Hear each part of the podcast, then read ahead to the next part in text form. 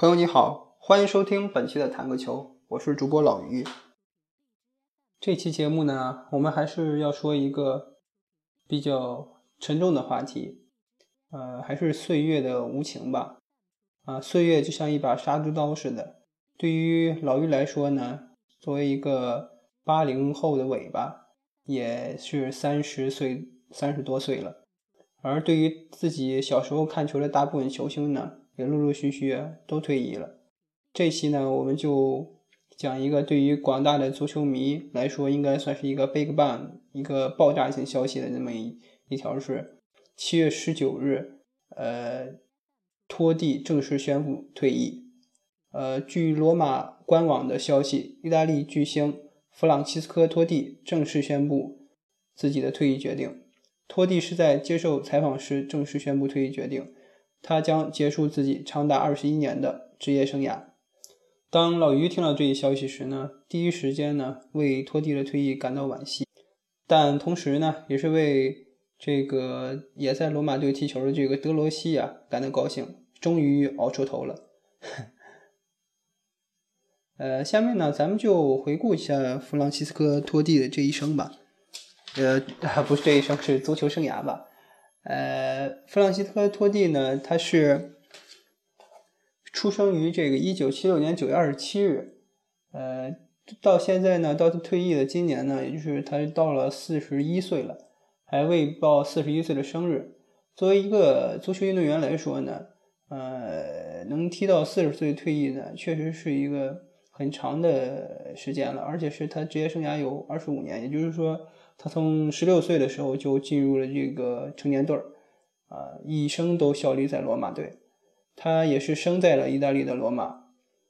呃，在球员踢球的时候呢，他是在球场上的位置是前腰，也踢过前锋，呃，一直效忠于这个意大利的罗马足球俱乐部。呃，这个我搜了一下这个百度百科啊，啊，上面确实是挺全的。呃，他对他的评价是：托蒂啊，视野开阔，传球出色，射术精良，身体强壮，任意球是其独门绝技，被誉为“罗马王子”。这个“罗马王子”这个称号呢，是伴随着托蒂啊第一天当上队长的时候呢，就有了这个称号。现在到了退役的时候呢，呃，我们更习惯于叫他“狼王”，因为他的岁数也到了，王子终于熬成熬成狼王。首先是他的地位。其次是也没有四十岁的老王子了吧？应该说，托蒂的职业生涯的巅峰时刻呢，是零六年，呃，作为国家队的核心成员，嗯，获得了世界杯的冠军。那一年里呢，应该老于印象中应该会有这个后门将是布冯，后防线呢有这个卡纳瓦罗、巴尔扎利。还有帅哥内斯塔，还有赞姆罗塔，还有就是格罗索，呃，相信球迷们也是有印象的，就是都应该都有这个印象吧。就是王建强因为那一届呃世界杯呢，然后就是退出了这个央视的解说嘛。那届世界杯呢，也是诞生了这个很多黄健翔经典的解说词，呃，像什么意大利和澳大利亚比赛的时候，那个亚冠塔的点球，啊。点球，点球，点球！格罗索立功了，格罗索立功了！不要理澳大利亚队任何的机会。还有也是赞美格罗索的一一段话：伟大的意大利的左后卫，他继承了意大利的光荣传统。法切蒂、卡布里尼、马尔蒂尼在这一刻灵魂附体。格罗索一个人，他代表了意大利足球悠久的历史和传统。在这一刻，他不是一个人在战斗，他不是一个人。哎，确实是挺经经典的一个解说词。但是这个怎么说呢？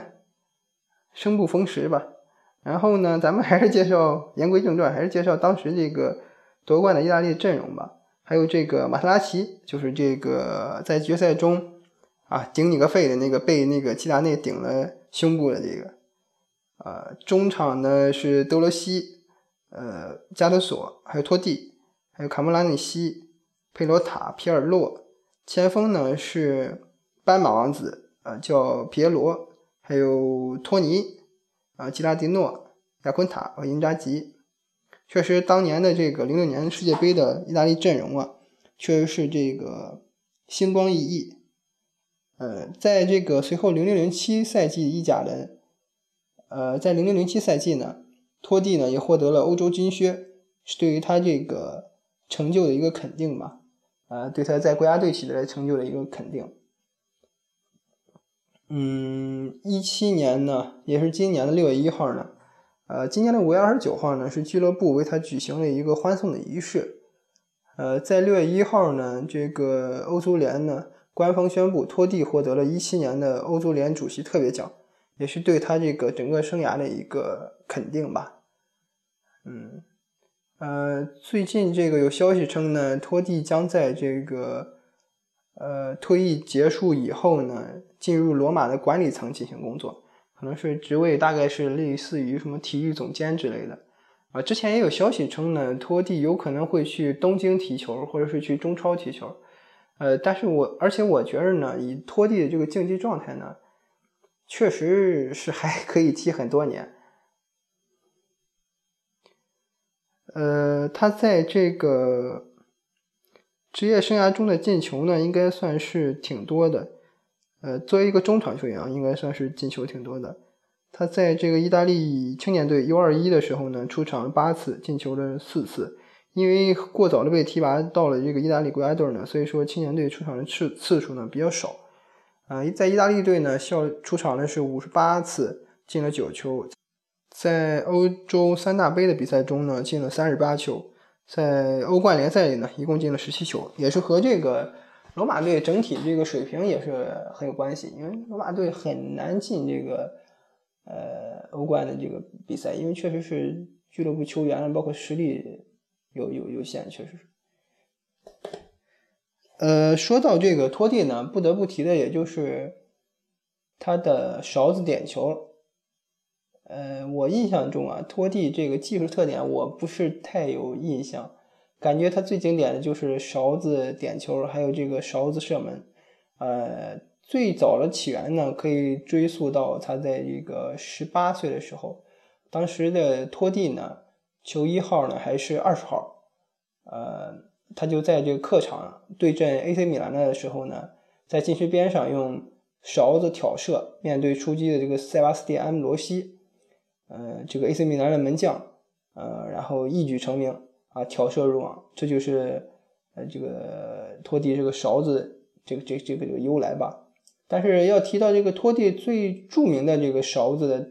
点球呢，是在零零年欧洲杯半决赛的时候，呃，对手是意大利的对手是荷兰队，呃，那场比赛里呢，意大利的门将呢那是托尔多，呃，神奇的托尔多呢，是吧？在一百二十分钟内呢，连续扑出了荷兰队的两个点球，呃，在点球的大战的决胜中呢，托蒂一记勺子点球，啊，让这个神魂颠倒的荷兰队呢心理防线彻底崩溃。呃，更多的我觉得这种勺子点球可能和那种篮球里的盖帽啊、抢断可能是一个意思。它不只是挣这个这个得分的一种手段，而且是是是是一种威慑，啊，是是一种让对手这个士气啊，整个就是就是溃散了。最终呢，意大利队在这场比赛里呢，也是力克了荷兰队，打进了决赛。啊，成就了这个国际足坛历史上的最经典的防守取胜。刚才我们也提到了呢，托蒂被称为这个 罗马王子，因为也是刚开始罗马他过早一十六岁的时候就进入了罗马的青年队呢，呃，罗马也是一直对他寄予厚望，看作是罗马未来的希望，啊，罗达也被看作是罗马的王子和意大利的王子。随着他这个成熟和成长呢。啊，他的感觉，他一个贵族气势和王者的风范呢，逐渐显露出来，啊，又成为这个加冕为狼王。他已经有这个意甲冠军，然后有这个世界杯的冠军，啊，欧冠肯定是不行。罗马队确实这个实力有限。呃，怎么说呢？他也是因为这个俊朗的这个外表吧，意大利盛产这种帅哥，是吧？啊，一出道以来也是很多这个女球迷的深受这个女球迷的喜爱。我们男球迷对托蒂啊这个外表不太感冒，我们看球是主要看球技。嗯，然后我们想，我想想再说一下托蒂，这有一个经典的这个呃奶嘴的吃奶嘴的那么个动庆祝动作。他进球的时候呢，呃，总会有一个吃奶嘴的庆，也是庆祝他的孩子出生吧。也是在今年一月十一号吧，在第十八轮罗马和拉齐奥的这个比赛中呢，托蒂替补上场，还进了俩球。嗯，赛兴奋的托蒂呢，赛这个进球以后呢，和这个场边的观众呢玩起了自拍。前面呢，咱们简单回顾了一下托蒂的职业生涯。呃，这说的是挺少啊，但是给你们感觉估计也是挺啰嗦的吧。但是我个人呢，对托蒂不是太感冒。一直以来，我因为我和我表哥的关系呢，呃，对于托蒂呢不是太有好感。呃，当我小的时候呢，那时候也是九八年的时候，我表哥呢喜欢意大利队，我呢喜欢阿根廷队。我表哥喜欢托蒂，我喜欢巴蒂。啊，好些这个不明就里的人就说，我们俩老争论说，我表哥说托蒂厉害，我说巴蒂厉害，托蒂厉害，巴蒂厉害。然后这个别人就说什么托蒂、巴蒂是谁呀？他们不看球，当然也不知道是谁了，对吗？那时候条件也有限，顶多是从这个也没有手机，没有电脑，顶多是呃有电脑有电脑，因为从这个大部分信息呢是从这个电视上看的，体育直播呢大部分是从这个中央五去。转播的意甲嘛，意甲就当时是转播的比较早。巴蒂呢，正好也在佛罗伦萨踢球，托蒂呢是在罗马踢球。然后世界杯呢，九八年世界杯是看了这个巴蒂的精彩表演，然后一直因为认为巴蒂厉害，我表哥喜欢托蒂。呃，所以说一直以来呢，呃，巴蒂的退役呢，反而我没有去说。正好赶上托蒂的退役呢，我反而要做，呃，从他的这个退役呢去引出话题去聊。好些这个事情往往就是这样，呃，就像小时候呢，我喜欢阿根廷，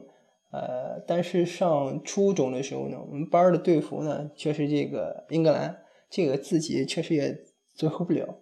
呃，但是呢，呃，谁都知道英格兰和阿根廷因为九八年世界杯还有这个政治的原因吧。啊，应该是有一个马岛事件吧，然后这个一直是关系不好，应该说是死敌。还有这个贝克汉姆在九八年世界杯又又又那个什么啊，规是犯规造成了那个被红牌罚下，是吧？西蒙尼，你可以说他是表演也好啊，或者什么也好，但是英格兰应该和这个阿根廷算是结下梁子。啊，托蒂呢？呃，后来和巴蒂也成为了队友，是吧？是巴蒂后来和托蒂成为了队友。巴蒂之前在佛罗伦萨效力，后来在应该是在零零到零二赛季吧，记不太清了。呃，应该是转到了罗马队，呃，也是和托蒂一起联手吧，拿到了这个呃意甲的冠军。要不然托蒂估计也很难 拿到冠军，包括托蒂和巴蒂都很难拿到冠军。应该说呢，这个一个人呢，能够呃一直效力一个队的，能够一人一队效力终身呢，啊不换队啊，始终不离开这个队呢，确实也很难能可贵的。这种人呢，确实在这个整个的放眼这个几大联赛里，确实很少。呃，像同样是在意甲的这个马尔蒂尼，应该是从小他有个传承啊，从他的父亲到到他来说，应该是一直都是在米兰效力。呃，中老米兰，呃，像这个现在仍然没有退役，和托蒂这个年龄差不多的这个布冯呢，呃，可能比托蒂还要小啊，这么看？呃，布冯也是一直效力在尤文图斯，但是之前呢，他不算是中老一个队儿，因为他之前布冯最早的时候出道时呢是效力在帕尔马，后来转到了这个尤文图斯，但是呢，布冯的这个职业生涯也确实也是特别长。呃，怎么说呢？感觉这个意大利的球员反而这个呃很多呢是这个呃职业生涯挺长的，然后退役的年龄也比较大。呃，包括之前大家比较有印象的，就是早期的佐夫啊，都是到四十多岁啊才才才才退役，才才不踢球。原来呢，呃，可能是和这个踢球的方式有关。意大利呢擅长的传统的方式呢就是。啊，防守反击，它不是那个对抗性呢，也不如英超那么厉害。然后呢，技术呢也是，呃，也和这个西甲的那球队呢也不一样，这个流派可能是一个打法，这个是流派的事儿，技术特点的原因，呃，造成了这个球员的职业生涯职业生涯普遍比较长。呃，当然这个也和球员的位置呢，和他的这个踢球的习惯，呃，也有关。呃，有的位置就是像门将这个，完全可以踢到四十四十岁，啊，只是他的反应有。但是像布冯之前在这个世界杯上，我印象中他是扑点球吧，他的意识到那儿了，但是他的身体呢，他的肌肉呢，已经没有办法去那么快的去做出反应。像不怎么依赖身体的中场也可以踢很长时间，像哈维啊、伊涅斯塔，还有像皮尔洛这种慢慢悠悠的。嗯，都可以踢很长时间，呃，反而像前锋，你说如果像范尼，他踢到四十，他还能踢吗？他全靠身体，他禁区之王，对吗？呃，还有全靠身体，现在这个呃转会这个曼联的叫卢卡库，他身体比较壮，对吗？嗯，他不是靠意识还有这个技术吃饭的，所以说像加德索，如果踢到四十，他也肯定也是不行。像戴维斯全靠身体拦截型中场。你让他踢到四十，这身体到处都是伤，怎么可能踢到四十呢？对吧？现在这个，因为整个的足球氛围的商业化的环境了，商业化的一个氛围特别浓，呃，很多都是这个外界的投资呀，包括呃比较注重这个开发球队的商业价值，所以说呢，在这种情况下呢，一个人想要终老一队呢，确实特别难，就像是呃我们。被我们称作这个银河战舰呢宇宙队的这个皇马队，呃，包括劳尔、指环王劳尔都没能够在这个呃皇马善终，最后去了沙尔克零四，对吗？呃，然后还去了别的队儿吗？这我就没什么印象了。呃，在这种球队很难善终，而反而在一个小球队呢，或者是不怎么这里面，像罗马那样队呢，托蒂可以这个呃从青训一直到这个呃退役都可以在一支球队。从去年开始啊，有很多的足坛巨星呢陆续选择了退役。呃，像德国队的这个最佳射手，历史最佳射手是这个克洛泽，选择了退役。他最后应该是在拉齐奥吧选择退役。嗯，他也是世界杯的最佳射手，应该是以十六球是世界杯进球最多的人。呃，还有英国英格兰的双德也退役了啊，吉拉德红军队长吉拉德。You will never walk alone，你永不独行。啊，还有兰帕德，神灯兰帕德，呃，在今年的二月二号也是选择了退役。后来他去了美国大联盟吧，美国大联盟踢踢球，呃，在美国应该选退役了。还有就是最后效力在拜仁的哈维阿隆索，也在今年五月二十号呢，呃，也是呃退役，选择了退役。呃，最后的职业生涯是在拜仁。嗯，还有这个德国队长拉姆，啊，小后卫啊，也也退役了。还有其他不是太出名的，名气稍微差一点的，就像皮雷，嗯，阿尔特塔，还有迭戈米利托，阿根廷队的迭戈米利托，呃，贝莱隆，还有阿根廷队的萨梅尔，嗯，托尼，意大利的托尼。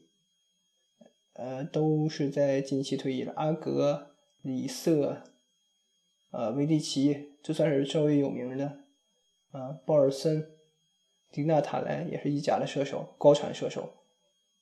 嗯，海廷加、穆图都在这个一六一七年呢陆续退役了。啊，应该说众多球星的退役呢，是预示着一个这个足球时代的终结，也是预也很伤感，也是我们这个。之前青春记忆的一个终结吧，代表我们青春确实是已经逝去了，属于我们的青春，属于八零后的青春，呃，正在逐渐的褪去往日的光彩吧。要纵观球员们退役的时机呢，或者说是退役的原因呢，有的是功成身退、激流勇退吧，在这个人生的制高点的时候啊。选择退役，有的呢是踢到心灰意懒，是越来越不想踢了。呃，是球队或者是队员们逐渐把你边缘化之后，呃，这样就比较位置就比较尴尬了，也不得不退役，不得不选择退役，或者是呢，早年因为踢球伤这个这个重大的伤病呢，无法坚持这个呃去去去去去踢球或者打球了呢，也不得不退役了，呃，这是可能是导致球员退役的好些个原因吧。想想要是选选择退役呢，还是需要很大的勇气的。毕竟是当时选择足球呢，我想大多数球员的心里定是特别欣喜若狂，定是这个快乐的。然后呢，路慢慢的呢，把这个兴趣呢变成自己的一种职业呢，也是乐在其中吧。嗯，当最后呃从事了几十年的啊，不管是工作呢，还是当然兴趣爱好肯定不会变，永远是。爱好足球，呃，但是就是把这个职业呢去刨开的话呢，呃，肯定会也是特别的难舍难分吧，特别难舍不舍吧，不舍之情肯定会有的。所以说呢，很多球员在退役之后会选择做一些仍然从事于呃这个与原来运动这个方面有关的工作，呃，例如像足球运动员退役之后会当嗯教练呢，一些低级别球队的教练，陆陆续续如如果。教的成绩好呢，会到一些高级别联赛，呃，当教练。例如像我印象中有克里斯波，应该是个一乙的还是一，反正级别不太高的一个教练。还有英扎吉、蒙特拉，呃，之前的那个叫德波尔是国米的教练被解雇了。现在阿贾克斯教练是是奥约马斯吧？他可能是教练还是总监呢？啊，反正大部分是从事这个与球队相关的工作，要么是做教练，要么是做了这个球队的俱乐部经理啊、主席呀，呃，还有像扎内蒂也是做了，是不是主席吧？可能是，就是有关球员运作这方面的，引进球员呢，还有培训这方，呃，青年队，像这个，呃，杰拉德退役之后，就在这个利物浦青年队当教练，之前。这个齐达内也是在皇马的这个青年队儿，这是二队吧？是 B 队二队呃，做这个呃教练，陆陆续续才慢慢的升到了这个当皇马队的主教练。有的呢，因为这个也是有能力，呃，形象好，气质佳，呃，像我们的呃 C C 罗罗总，是吧？这也有自己的品牌。啊，有自己的延伸的品牌，体育品牌或别的相关时尚的品牌，像贝克汉姆，特别早就进军了美国，而且去过巴黎，他这个，而且去过米兰，他那个选择特别这个实际，应该说，嗯，呃，然后像伊布，伊布也有自己的香水品牌，也有自己的 logo，应该说他们是伟大的足球运动员和成功的一个商人，即使他们退役之后。不做别的，他们有很大的体育产业，对吗？还有别的这个时尚圈的设计的产业，他们饿不死。嗯，说到这个退役以后怎么谋生，呃，刚才也是说好多的这个呃退役以后的球员去干什么，呃，然后咱们就进一步谈谈这个，既然谈到这儿呢，就说说这个退役以后这个呃资金的球员资金的来源，因为在现在服役就这个在，呃，他们未退役之前呢，好些他是有这个啊周薪也好，年薪也好，他会有这个资金有工资的，对吗？然后他的生活呢，可能就比较奢靡一点儿，啊，但是退役呢，你不能够保证每个球员都能够获得，都能够像 C 罗和伊布一样，仍然有大批呃大量的收入去进账，对吗？呃，怎样保障退役球员的这个利益呢？我看看有没有这个相关的这个呃一些规定或什么吧。大家都知道呢，欧洲国家呢，特别是北欧国家，这个社会福利很高，即使不干呢，啊，可能他社会对给予他的这个低保呢，也比他干一些微薄的工作呢，工资要高。所以说，很多人选择失业和待业，呃。还有，我找了找这个 NBA 的呃有关规定呢，呃是这么说的：NBA 是这个属于公司的性质，对于球员呢有相应的福利保障，呃，凡是在 NBA 效力三年以上的球员，都可以在五十岁以后领到一笔不菲的养老金，而且 NBA 还有四零一 K 的退休金计划，球员自愿参加，把每年工资的百分之四存入养老金账户，呃，联盟匹配百分之四，等退役之后，呃，账户里的钱就是你的退休本金了。也就是说，按照你工资的这个。呃，百分之八吧，算是他的养老金。现在好多球员的工资都特别高，对吗？如果不挥霍不什么的话，在五十岁，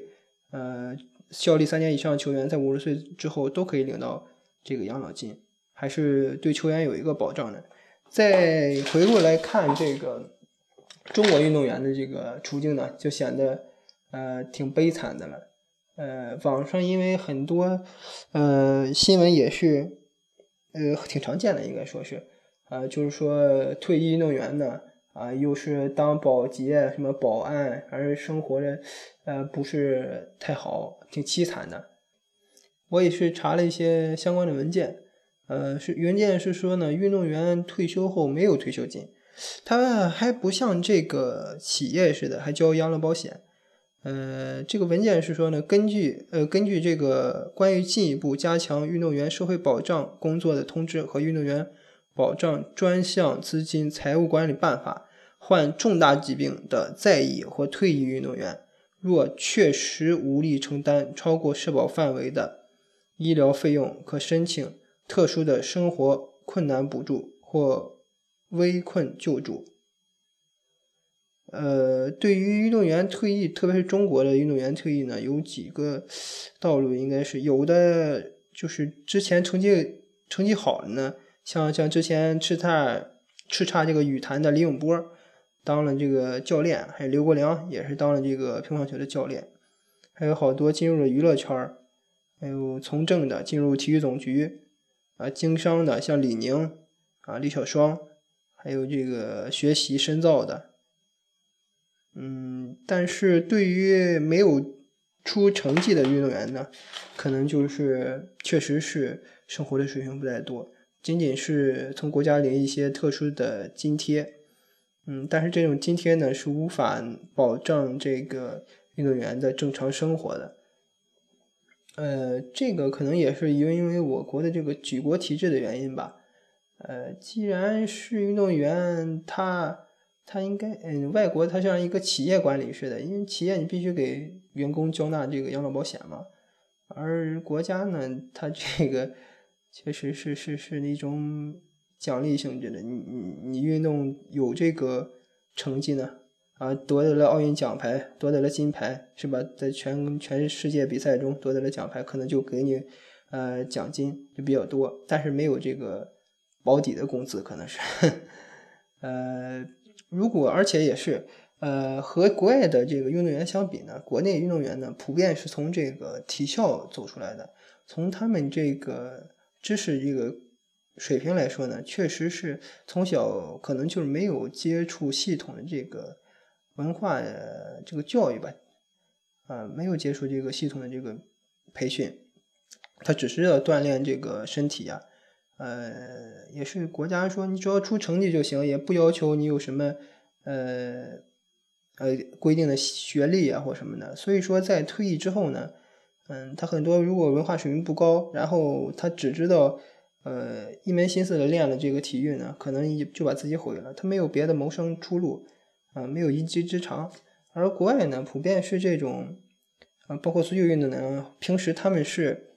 呃该上课上课，呃。每天呢，或每周呢，抽出时间去俱乐部去训练，而中国呢，好些就上一些足校，就是封闭式的、寄宿式的就是足校，把全部的精力呢，全部用在这个呃这个这个这个报的这个体育项目上，嗯，但是这样呢，中国的这个足球呢，好像这个水平和国外的差距也很大，嗯，如但是运动员退役之后，在这个待遇上。就没法保障，这是一个很大的隐患吧？应该说，呃，主要确实是社会制度，还有这个我们这个理念的事儿，应该说和国外这个先进的理念呢，应该说是差了挺多。呃，今天呢也是洋洋洒洒说了那么多吧，啊，从拖地的退役啊，引出了咱们这个，呃，咱们这是一个退役的制度呀，或者说社会保障制度，呃，不健全呢，也是希望，呃，包括咱们国家的养老制度呢，呃，也是有些问题，今天就不必赘述了。呃，对于职业球员来说呢，托蒂四十岁退役呢，确实也是一个挺挺挺大的年龄才退役了。好些运动员呢，也是三十多岁就退役。但是对于我们一般人来说呢，我们要工作到六十岁。对于中国的养老来说呢，我们还有可能再延长退休年限，我六十多岁才能退休，有可能到七十才能退休。好了，不说这些让人伤心的事了，亲爱的朋友们。最后，让我们用香港女作家张小娴的一段话来结束本期节目吧。纵使分离，此后各有怀抱，但终究曾是那个陪我横渡时间之河的人。他在我心中翻起过波澜，永不会消逝。感谢托蒂。感谢所有退役的球星们，感谢你们陪我们走过青春。感谢托蒂，感谢所有退役的球星们，谢谢陪伴我们走过岁月，走过青春。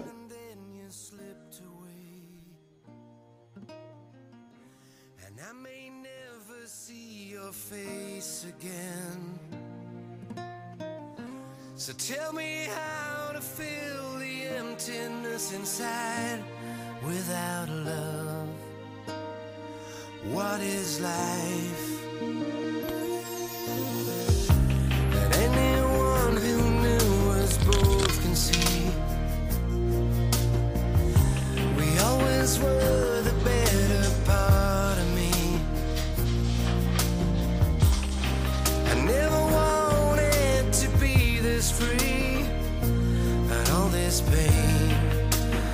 does it go